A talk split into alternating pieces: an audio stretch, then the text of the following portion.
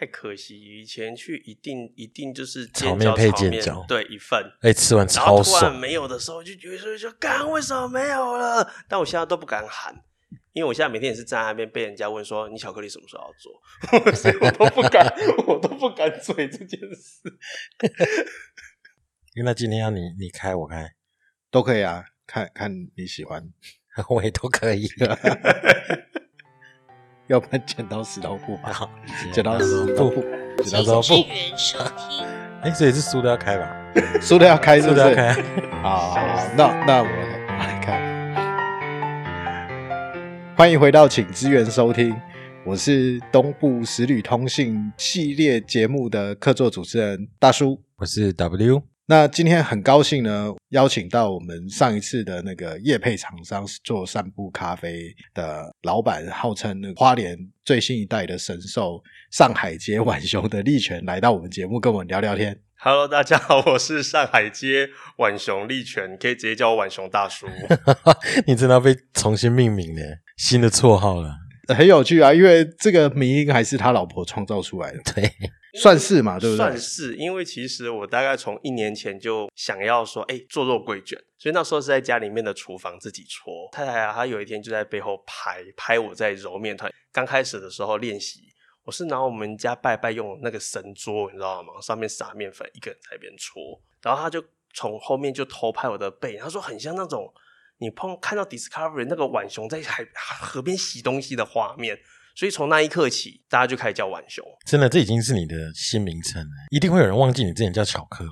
对，可是我觉得这也是一件好事啊，就是之前就有听力权讲说，接下来品牌就是想要积极的转型，然后尽可能让品牌跟之前那个巧克力可以暂时的分开。我觉得这也是一件好事，因为它很短的时间就有一个类似新的绰号，然后对大家对你有一个新的印象。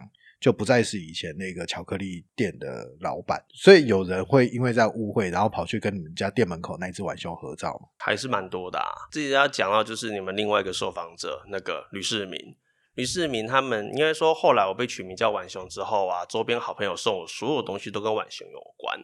我获得了一个浣熊的胸章，然后我有浣熊的 T 恤，然后甚至就是多罗马的吕世民，他直接买一只一比比例的浣熊，然后就插在我们家门口。原来那一只是世民哥送的，对，而且那是现在那一个啊，几乎就是所有的小朋友超爱，小朋友来一定要看到那个，一定要拍照。因为你可以把你那个门口，因为你还有一点空间嘛，嗯，你可以弄一个小鱼池，然后把那个浣熊放在中间，然后大家就往那个地方投钱币，好许愿 对是，会变成软熊之神之类的。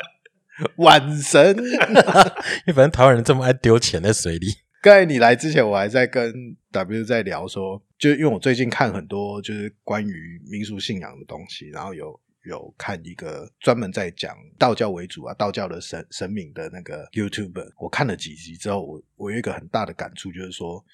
其实整个华人世界的道教信仰，算是目前为止整个华人圈里面最大的 IP 产业。嗯，可以有各种不一样的人物、不一样的功能、不一样的故事，然后还一直出周边。刚才讲到那个在门口弄一个许愿池，就是那个如果有一天你真的做出这个东西的话，搞不好你店里面那个晚熊也会变成你们 店里的主要的 IP 会这样。No no no，这件事情我极力的害怕。就是我不晓得你有没有观察到一件事情，就是其实品牌转型之后啊，你会开始察觉到，说我开始把自己往后藏。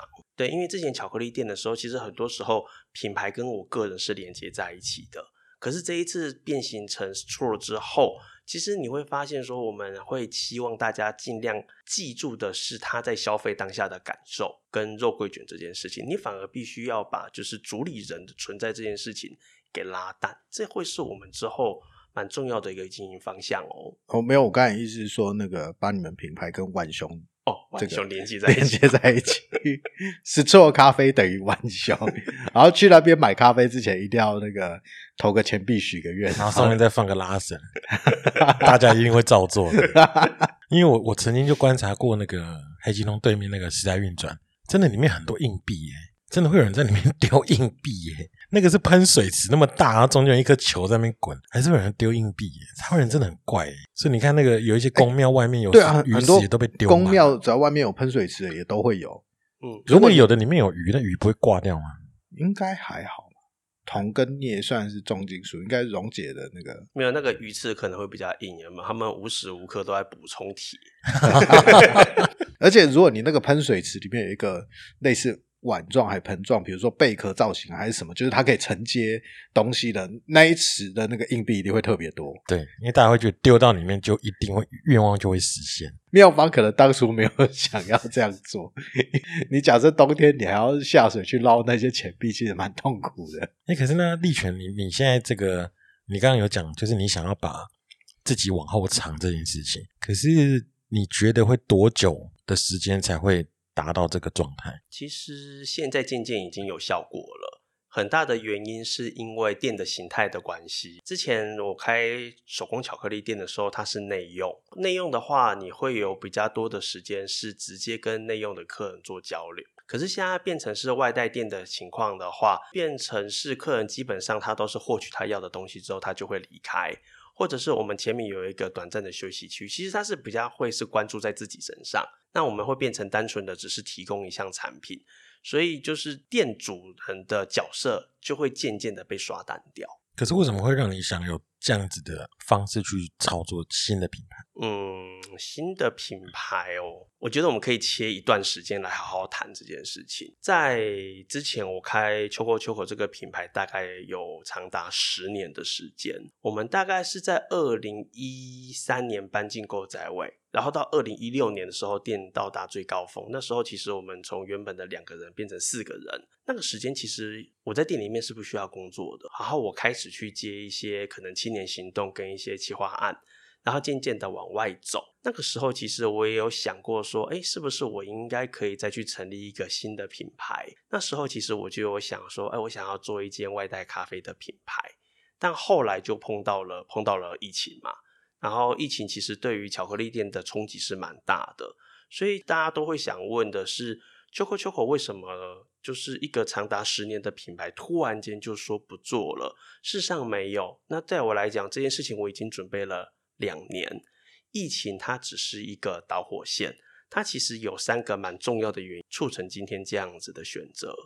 第一个其实还是因为香榭大道的关系，香榭大道我们那一区开始施工之后少了停车场，那自然而然会在这走进街区的人他就会开始变少，所以那时候我就评估说，也许外带的形态会比较适合我们。再来一个是蛮有趣的观察，就是有的时候我还蛮喜欢去其他的店去走跳。然后你没有发现，就是从 IG 开始兴起之后啊，所谓的花莲名店，它又重新洗了一波。对，没错。你会发现这样在哎，我这样会不会不小心夜配到其他的店呢？没关系，没关系。比方说，你看像大家来花莲啊，大家会去排早期可能是公正包，后来有了哎炸弹葱油饼，那现在渐渐的会变成哎去货柜星巴克，然后也许他们会去排找到了，找到了是一间专门卖可颂的店，然后像是那个定制渔场三代目啊、鱼刺人这些新兴品牌出来之后啊。有一次我很有趣，有一次我自己休假，我也去排了那个可颂，我就发现很有趣的是，哎，它有分成内用跟外带，可是内用永远都有位置，你随时去，你随时几乎都可以内用，可是外带永远都在排队。那时候我心里面就浮现一个想法，就是为什么他们宁愿排队外带，他们也不要内用呢？所以后来我也试着让自己当成游客去排，后来我发现呐。现在的游客跟以前不太一样，他们普遍年轻化，而且再加上你冷静下来想想看哦，人们到花莲，它的平均的旅游时间大约是停留四十八个小时，总共五个餐期，所以再加上大家下滑 IG 都会去用现实动态的情况下，它会大幅的缩短在单一地点停留的时间。因为我发现很多人都是，比方说，好，我们三个人一起租一台车来花莲玩，然后就安排角色，就是 waiting。你负责去排炸弹葱油饼，W，你负责去排深夜食堂，我负责在找到了这边排，然后东西都到手之后呢，我们就直接带去可能货柜星巴克，或带去海牙谷拍照。我后来发现，其实现在的游客他们有这样子的趋势，所以那时候我就评估说，那巧克力它本身是一个没有办法外带的东西，所以也许在未来，以刚我说到的，呃，香榭大道对于周边的影响。跟就是现在这一个主力消费时代，他们习惯就是更快速移动，再加上疫情的时候，巧克力它是没有办法携带的情况下，才促成了我转型做一间外带咖啡跟肉桂卷为主的品牌。我听你这样讲，我突然就觉得说，我旅行的方式还是很老，就是我还是喜欢在一个地方待着，然后就是发呆这样。我很不喜欢跑行程排队这样。立权他刚刚意思是说，现在的年轻人他就是为了减少更多的时等待的时间。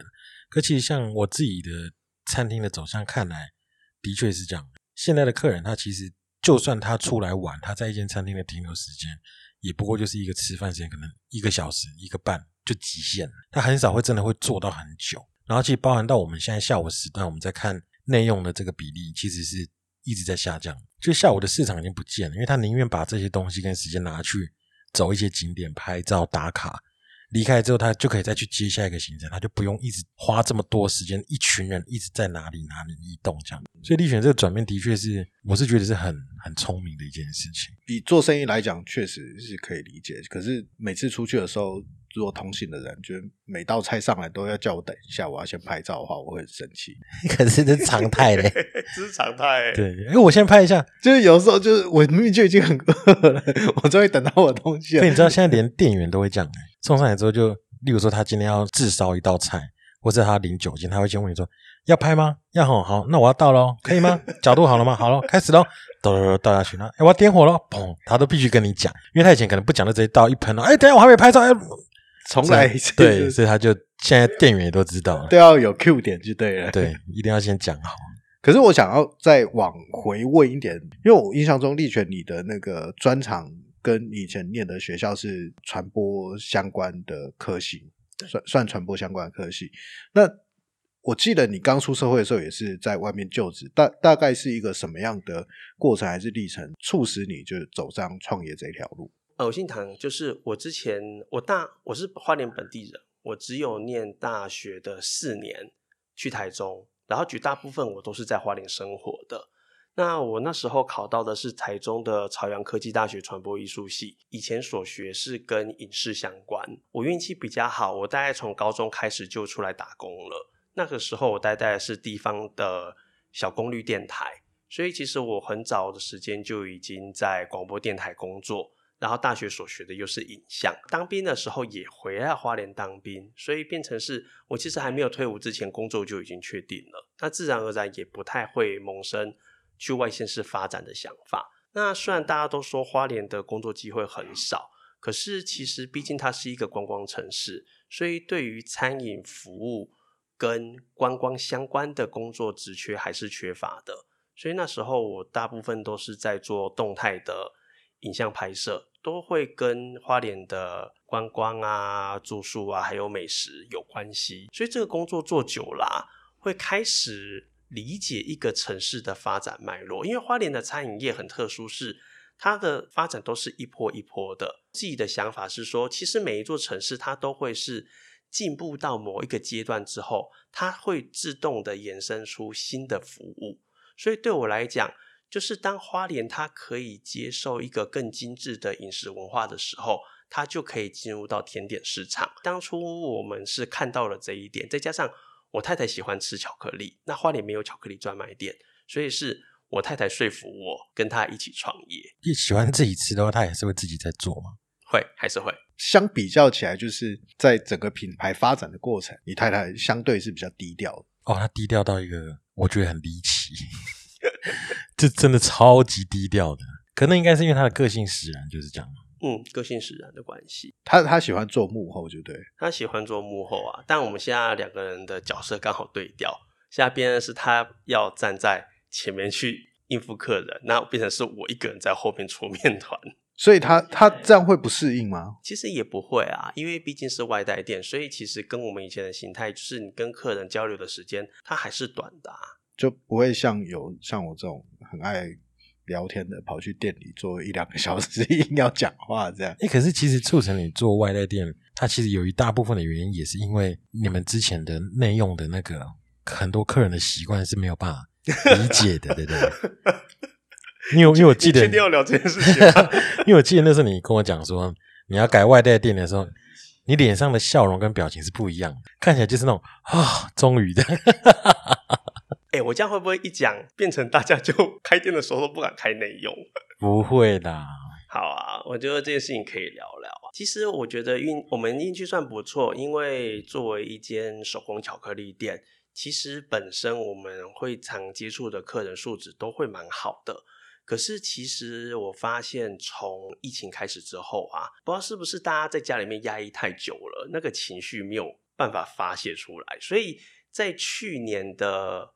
疫情回温之后，我们发现来花莲的游客跟之前的数值其实不太一样。我自己有感也是这样，对，同业大部分也是这么有感，那个差异很明显。嗯，比方说，就是我们很明确的就告诉大家说，哎，店里面的低消是一份饮品或者三颗巧克力。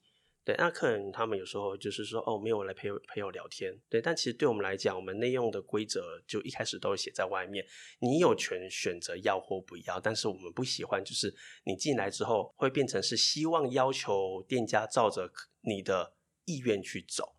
嗯，那甚至我们也发生过，可能就是来借个厕所，好走掉之后，我们家马桶像是被人轰炸过一样。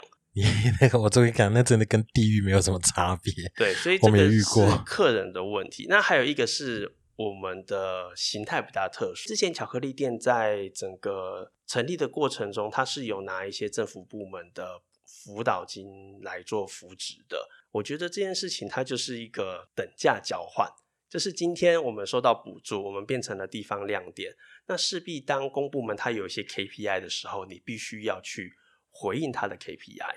可是这个在整个经营过程中，它会变成是我必须花额外的时间去处理非我店内本身的业务。这件事情它后来的比重会越来越高。拿一个比较实际的例子来讲好了，就是可能哦，他们想要有一个呃跟地方有关的礼品开发案，那我们就可能必须要做出这个东西。但是坐在商人的眼光来来说，我可以评估这个东西绝对不会卖。可是问题是我们必须要把这个东西做出来，把这笔预算消化完。让他们可以去合今年的案子。第二种状况就是，比方说像有些大学的 USR 或者是学校的合作，他们会请学生来跟我们做一些采访或者是合作。可大部分时候，我会觉得说，学校的老师并没有把学生带到某一种状态之下，才调到跟店家合作。有的时候对我们来讲是一些困扰。嗯，比方说我们说过错字连篇的反刚，或者是诶可能在应对上面它并不是那么的有礼貌，那这些都会让我的品牌额外造成说很需要去花很多时间去处理他们，所以渐渐的才会变成说，哎，新的品牌我们会尽量去减少这方面的合作。那最近像那个低消一杯饮品这件事情，其实最近的新闻大家吵得蛮凶的。那我因为我自己作为一个业者跟消费者的角色。我的脸书当然也是，我的朋友圈也都是这样的状态。我就看到很有趣的现象是，呃，做咖啡、做甜品的的业者，他们对于低效饮品这件事情，他们的理解跟我身边看到消费者的理解是完全不一样。可是当这件事情，因为你刚好提到你们的过往的低消消费是一杯饮品或是三三颗巧克力，这个是让客人有选择的。可是，在没有选择状况下，你自己的角度你怎么看低消一杯饮品这件事情？其实很多时候是 emoji 的问题耶，我觉得那状况不一样，因为我们是两人小店，所以其实店里面的每个人都是有决定权，就是这个时候我是不是应该要放宽。但如果是刚刚谈到的案例，我相信很多他其实是企业经营，对于一线的服务人员，他们本身并没有这个裁决权，所以他必须要依照着公司给他的规定去对应客人。很多时候，我觉得是一个 emoji 的问题。我们从文字上面，其实你并不能知道说当下大家的口气跟情绪到底是怎样。所以有的时候我们也会啊，比方说今天就觉得说，哎，这客人他可能并不是对人那么有礼貌的时候，我们也会把线踩得很硬，就是哦，你必须要符合我们的规范才可以。可是如果今天来的客人他很客气，然后他也说，哦，我只是来拜访一下朋友。这种情况下，事实上我们并不会真的照着规则走，所以很多时候我觉得会去保有现场服务的一个弹性。自己是觉得，像我，我大部分都是消费者的角色。你进到一间店里，我觉得店家本来就有一个他想要怎么样服务客人的一个。就是一个原则，他可以立下一个规定，因为毕竟那是他的店，他的空间，他可以，他之间还是握有那个权利，说我可以拒绝服务某些人之类的。这个东西就是你走进这间店里，你觉得不行，你就不要消费就离开就好了。就是为什么要去说啊？你为什么不愿意通融我这件事情？我觉得很奇怪。就即便我是一个消费者，我都觉得很奇怪。今天人家说低消一杯饮料，你可以说，我觉得也不过就是一杯饮料的事情。你先把这个事情满足，你再想说我真正想要的需求是什么，还是怎么样？我觉得那个也也不会有什么太大的问题。因为他那个新闻其实会爆发，是因为争议的那个点是他点了，他说他点了两份餐，所以他就跟他讲说，你一杯饮料不过一百五，我两份餐加起来都已经八九百，为什么我还要再一定要点低消饮料？我就不喝饮料啊。他的点是这样，应该说消费者本身在意的点是觉得我今天的消费金额够高，应该已经要达到你们家的低消门槛了。但是站在店家的立场，他就觉得说，哦，没有那个我们家的门槛真的就是饮料。可是今天如果站在我是经营者的情况下，如果我在面对那样的问题的情况下，说真的哦，我并不会要求他一定要达标，因为很多时候它是一个弹性。是因为我自己的看法也是这样。可是我我我的认知是。其实今天你把规则定出来之后，你你自己要预设好的是，那你第二个门槛是什么？第三个门槛是什么？你可以放到什么程度？所以像我自己设定是，以前花花莲也很多店家是低消是一份餐点，然后那个对于像我妹啊、我妈那种胃口很小，她就觉得很痛苦，就是我真的就吃不下一份，对我来讲也是很痛苦，因为我要吃掉你的那一份，还是幸福我也不知道。可是像我自己设定就是我是用金额，就你只要达到这个就就过了。然后，可是常常也有客人，就是他可能差二十块才到底效，他就硬要跟你在那边撸。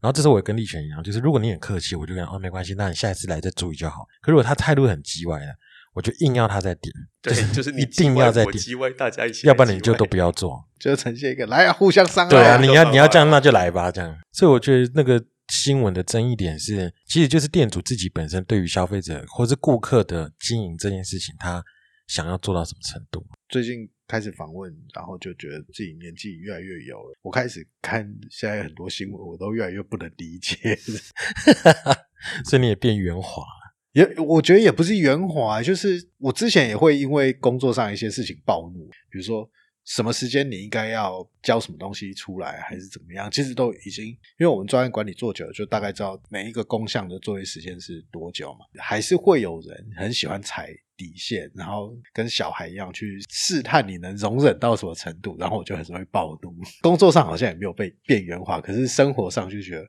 何必呢？就是你就不要去消费就好了。哎，其实这个状况我们在开店也会有，会回归到变成哎做一间除了外带咖啡店，其实跟我们自己在看待自己人生也有很大的关系。就是会觉得说，哦，我今年已经三七三八了，那虽然说我们跟我太太本身没有小孩。但是其实也会意识到，说自己能够自由使用的时间并不多，所以自然而然你在开店的形态上就不会像过去一样，就是会这么长的时间都待在店里面。你会开始学会的帮自己多预留一点点时间，碰到很多事情的处理上面也都不会像以前会是比较想要及时快速的去处理。像刚刚讲的那样子的案例，就是我们以前刚开始创业的时候，也会哦碰到 OK，我一定会上网干掉一下，或发个公告讲一下什么的。但后来啊，当碰到这些状况的时候，其实就是摸摸鼻子，了不起自己的脸书靠要个两句，我绝对不会把它发在我的品牌上面。然后甚至就是 Google 上面的评论，我们也不会去理它。年轻的时候，你也许会因为。你拿到一颗不属于你的一颗心，然后你会很想要去回应。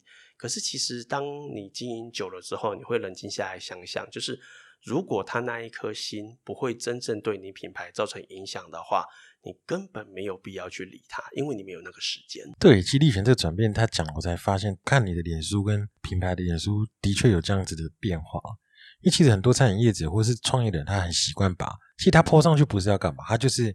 第一讨拍，第二他想要人家去公审他，所以有的连名字都不遮，然后大家就开始哇亲友团互屌这样。我其实因为花莲有很多店家是这样做，我每次看到我都心想说：你们到底是有多闲呐？为什么要一直去跟人家那边比战呢？那我我自己不解是为什么不要把那个时间去应用。做的在其他事情，或甚至发呆，都比这个有价值吧？这样站来站去，我真的是没有办法理解。而且很重要的一点就是，你的 IG 跟你的脸书是你所有的支持者，你喜欢你品牌的人都在看，就是你没事去影响到其他人的情绪干嘛？就要大家一起哦，对啊，他这样子王八蛋嘛？我觉得另外一个层面来讲啊，你有一个双方阵营作战的那种感觉，就是不觉得很像那种以前那种玩线上游戏打工会战的那个状态 盟战，对对对对，我我觉得那个一方面也是有很多人都是在上面找归属感，他想要证明说我跟多少人有一样很紧密的连结，我我觉得这个成分搞不好比较大。对，就是他他希望巩固自己的同文层，他希望让同文层越来越厚。可是我觉得这个在经营层面来讲，它很危险。对，因为那真的你弄不好，风向烧到自己，你是体无完肤的。而回旋镖且讲一个说真的，你今天只要把脸书跟 IG 关掉，这件事情就没了。对啊，是啊，对啊，对就他 奈你何啊？对啊，可是像我现在的状况，就是我处在一个佛系经营的状态，我一天就是做六十个肉桂卷，反正每天都会卖完。那既然每天都会卖完的情况下，其实我没有必要去处理那一些其他的事情。然后每天就是，哎，就六十个做完，六十个卖完，明天又是新的一天。下班之后，我的时间是完全空出来的。那我现在只是多延伸出一个新的烦恼，就是我下班之后不知道要干嘛，就找人家喝酒啊！你昨天不是才去？不能常常。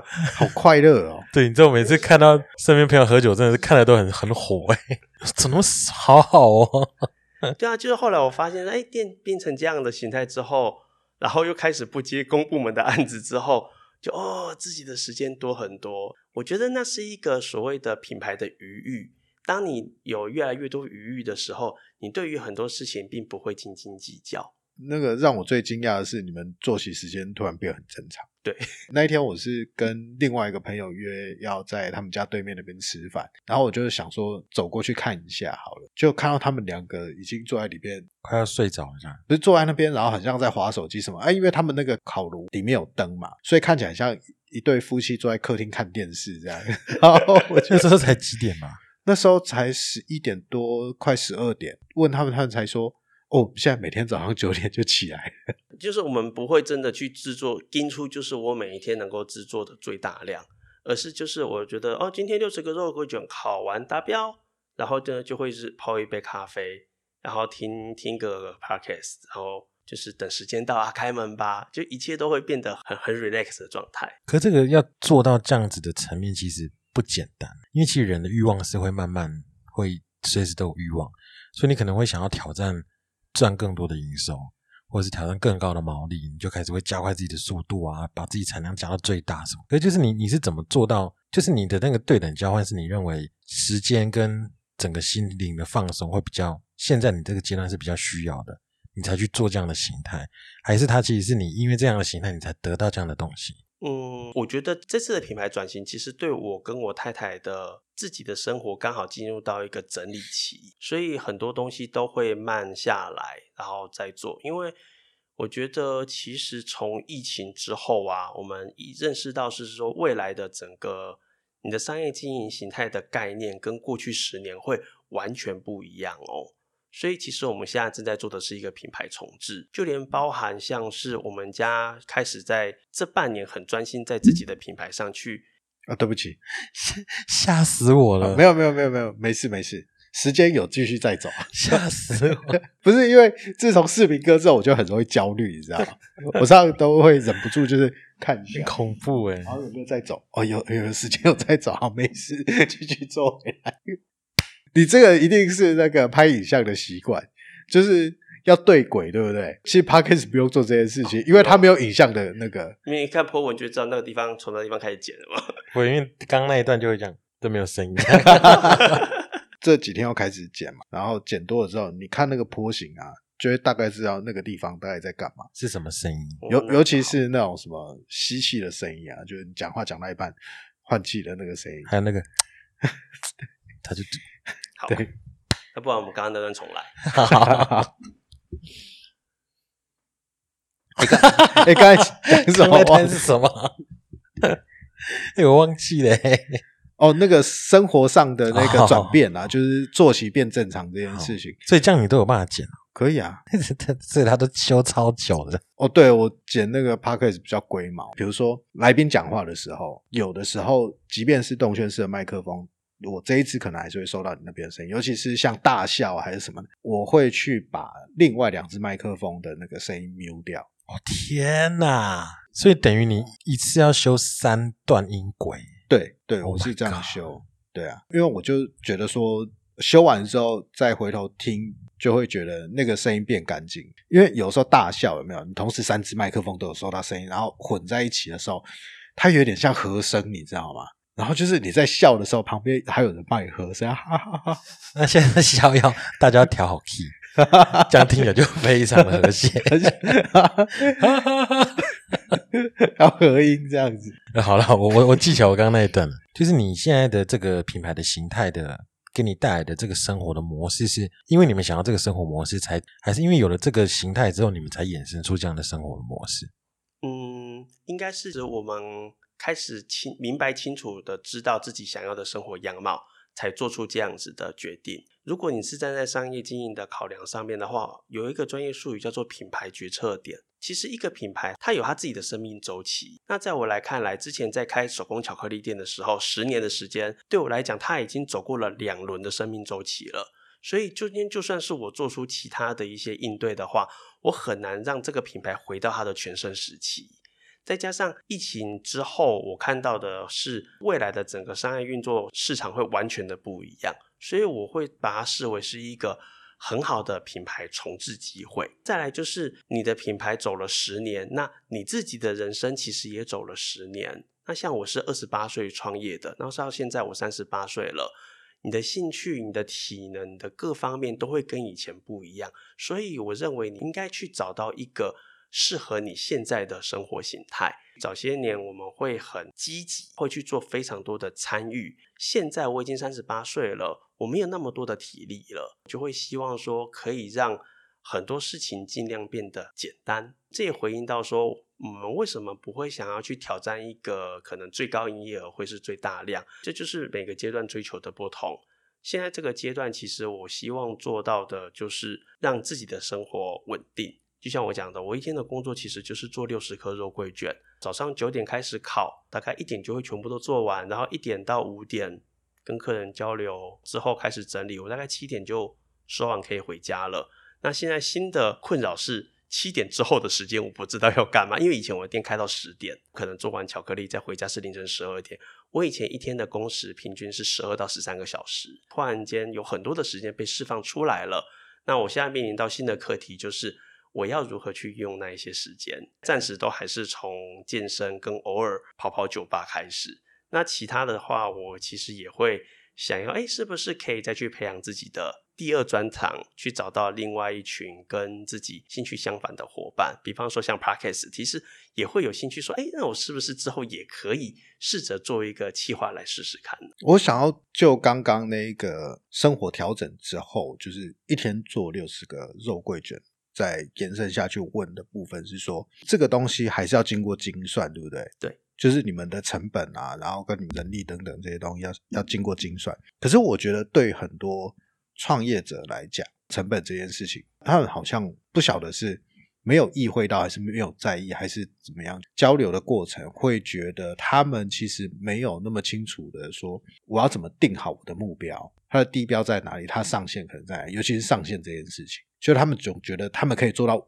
完全无上限的状态，所以我想要问的是说，经历过了十年之后，就是像你讲的，有了年纪，体力可能也不如从前，发现自己的极限在哪里，才开始意会到说，一个人再怎么做，他还是有一个上限的，还是说，其实经过了这段时间的沉淀之后，你开始觉得说我有很多事情要去权衡、去平衡。关键在于反推，这个顺序是相反的。年轻的时候啊，是你不知道极限在哪里，所以你会不断的去挑战更高、更大、更远。但是现在啊，我们是采用另外一种情况来看，我们已经很清楚知道自己能力跟资源的边界在哪里，跟我脑海里面已经很清楚的知道我要一个什么样子的生活之后，从这个终极目标去反推你现在应该要做什么事。比方说，像是 Stro 这个品牌来讲好了，时速克这个品牌，其实我把它记在我的笔记本里面，磨了将近两年的时间。它的雏形其实是我们在两年前还有机会去日本的时候，就是哦，我发现我好喜欢在日本看到那种街边咖啡店，大家聚在一起聊天的那个氛围。那个时候其实我就想说，台湾能不能也有这样子的地方？可是那时候我没有意识到说我自己可以下来做这件事。后来当疫情爆发之后，我发现说，哎，也许我们疫情之后，其实人们他们会更习惯就是外带这样子的消费形态。所以那时候我才意识到说，哦，也许我可以从自己开始做。所以其实错到现在，这是我们的方向，这也是目前我们所面临到的困扰，就是很多人会把我们当成是一间诶肉桂卷专卖店，但其实不是哦。我们对于错的定义是，呃，这是一间外带店，我希望提供的是适合散步的时候所携带的咖啡跟甜点。所以其实我们真正在意的是人们在享受当下的感受，而不是在于肉桂卷。好不好吃这件事情上面，我想要再延伸一个，就是说，假设一个年轻的创业者，我每次讲到这，我都会一直想到我们小时候看的那个漫画《通灵童子》，就是主角的爸爸不是说，为什么小孩总是没有极限？因为他们离那个天花板很远。哦，对，大人越来越大的时候，你的能力越来越强，然后你离到那个天花板越来越近，你就越来越清楚那个极限在哪里。假设今天一个很年轻的创业者，他其实很清楚他的。极限在哪里？然后他也知道说他要追求什么样的生活。可是这对年轻人来说算是一件好事，还是其实也不尽然？就一个年轻人，他很早就能够清楚知道自己的呃，不管体力啊、能力啊，或者是各种资源的极限在哪里，会帮助他做更精准的创业的决策吗？还是说，其实也许年轻就是应该要去有各种的冲撞之类的？我觉得这个事情跟我们之前闲聊的时候谈到的近似，就是有些过程你不可以帮他们省略，有一些东西跟冲撞，他一定要亲自去试一试。那有的时候运气很好，就是他们或许真的会在这一波冲撞里面去试到你当初没有预想到的结果。那确实，今天为什么我们会变到选择这样子的经营模式，是因为我们也经历过前面那一些冲撞，我们做了很多。有用跟无用的功，而最后才会变成今天这个样子。但我觉得创业百百种，它没有所谓的绝对好或不好。嗯，单看就是你想要过着什么样的生活。我很喜欢这一句，就是你想要过一个什么样子的生活。而且我记得这句话还是威霆当初你告诉我的。我们那时候其实在讨论的是所谓的返乡创业，跟就是哎在花莲工作的薪资高低的问题。而那时候我们很容易面临就是哦。返乡好不好，或者是哦薪水高低这个问题上面去讨论。可是当我们丢出就是你想过一个什么样的生活的时候，这些都不成问题呀。因为高低呢是一个比较出来的结果。那去哪里生活这件事情，最终其实要探讨的都是你到底想过一个什么样的生活啊。最近对这个事情觉得很有趣。你知道到这个年纪，很容易接到银行问你要不要借钱的电话。现在现在那个我们最近有一个优惠啊，开办费费会优惠有没有？然后快过年了，你是要借一笔，然后在手中用啊。我有很多客户还会跟我说，因为今年那个公司发的那个年终不够用，所以要借一笔来发给自己当年终这样子。然后我就 是就诡异的吧，打从心底不相信。然后我说那又不是不用还，他们就开始问啊，然后就开始跟你聊，然后就问你说，那你现在工作？月薪有没有五万？没有啊。那有没有四万？没有啊。那那是只有最低工资，是不是？因为现在最低工资都两万五。哦，没有，就大概三万出头这样子啊。三万出头，那你怎么生活啊？然后我心里想说，你觉得我生活都快过不下去，你还要叫我借钱？最好是会有人借钱给自己发年终啊，什么鬼啊？就很有趣啊！我就说啊，因为我住花莲，我不晓得为什么这句话一说出来，他就突然觉得很多事情很合理哦。哦，原来是住花莲哦。你那个应该劳健保还在保工会，自己要付个三千吧？所以我就那时候在思考的，其实也是说，不完全是财务上都没有压力。最近在听到那个古癌受访谈的时候，他也讲。他说：“以前当机师一个月十几万也是钱不够用，现在一个月有两百万的收入，钱还是不够用。钱怎么样都不够用，真的是完全看你想要什么样的生活，然后去决定你大概要多少的收入。其实反过来讲，为什么会刚才问那个问题，其实也是最近也在思考，是说可能有了小孩，或是越来越多机会接触到，比如说大学生或是研究所要。”做专题的会找我们来做一些访问啊、访谈啊等等的，有时候也会像立权之前一样遇到很多很很瞎的状况。就是毫无准备就来做访问的，然后或者是说你跟他讲说你这个事情不能这样做，其实你明明是出于善意告诉他说，假设你要做访问，你应该要怎么去做准备。就他就觉得你好像在骂他，然后当场哭出来，不哭的时候就已经很生气，哭得更生气。这样最近就会开始想说，有些事情是不是我们能早一点给，比如说小我们十岁的年轻人知道，因为我们现在三十七、三十八了嘛，小我们十岁，现在也差不多就是当初你要创业，然后我刚好也面临创业失败的挫折的那个年纪，就会开始想说，是不是早一点让他们知道这些事情会比较好。天哪，这个超级长辈思维，你真的年纪到了，对，开始有初老症状。对，因为这个状态其实就是像你会很不喜欢你的父母亲在你某个阶段的时候告诉你说你要好好读书，要不然你以后就会做很苦力的事情。你当下一定有个屁，怎么可能？哎，可是我现在不会教教小